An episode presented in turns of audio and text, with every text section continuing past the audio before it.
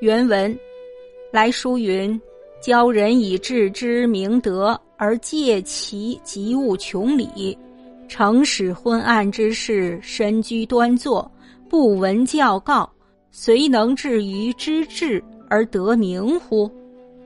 纵令静而有觉，稍悟本性，则亦定会无用之见。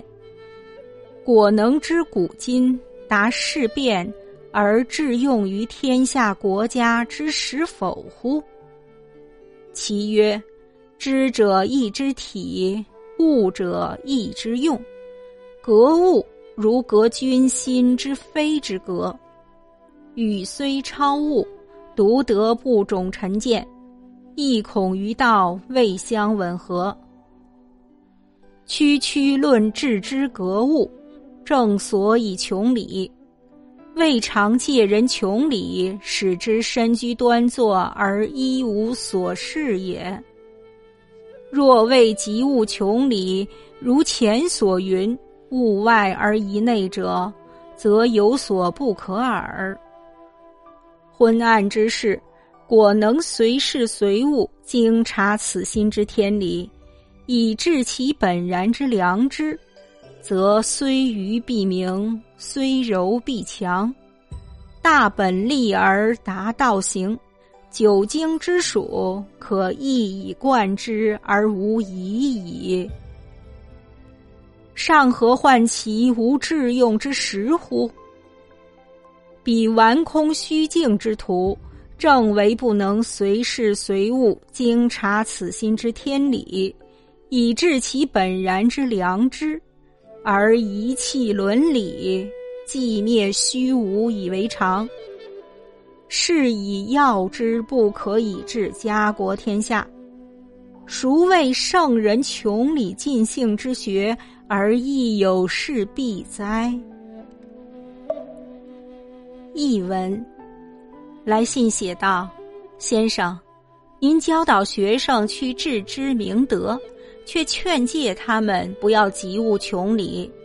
假若让懵懂的人身居端坐，不听教导和劝诫，就能够有知识、有德行吗？即使他境中有觉，对本性微有体悟，难道他真能知晓古今、通达事变，在国家需要时派上用场吗？您说，知识义的体。物是义的用，格物的格有如格君心之非的格。此话虽有超物，有独到不落俗套之处，但恐与道不能一致。我说格物致知，正是为了穷尽天理，并没有告诫别人去穷尽天理，而让他身居端坐，一无所事。若把及物穷理讲成是如前所述，重视外在知识，忽略内心修养，那也是错误的。懵懂之人果真能在事物中省察人心的天理，发现本有的良知，那么愚蠢变得聪明，柔弱变得刚强，最终他就能立大本，行大道，九经之类。就能一以贯之而无遗漏，怎么还会忧虑没有实际用处呢？那些只谈空虚寂静的人，正由于不能在事物中省察人心的天理，以发现本有的良知，因而抛弃了伦理，并以寂灭虚无为平常，所以他不能治理好家庭、国家及天下。哪个说圣人的穷理尽性也有这一弊端呢？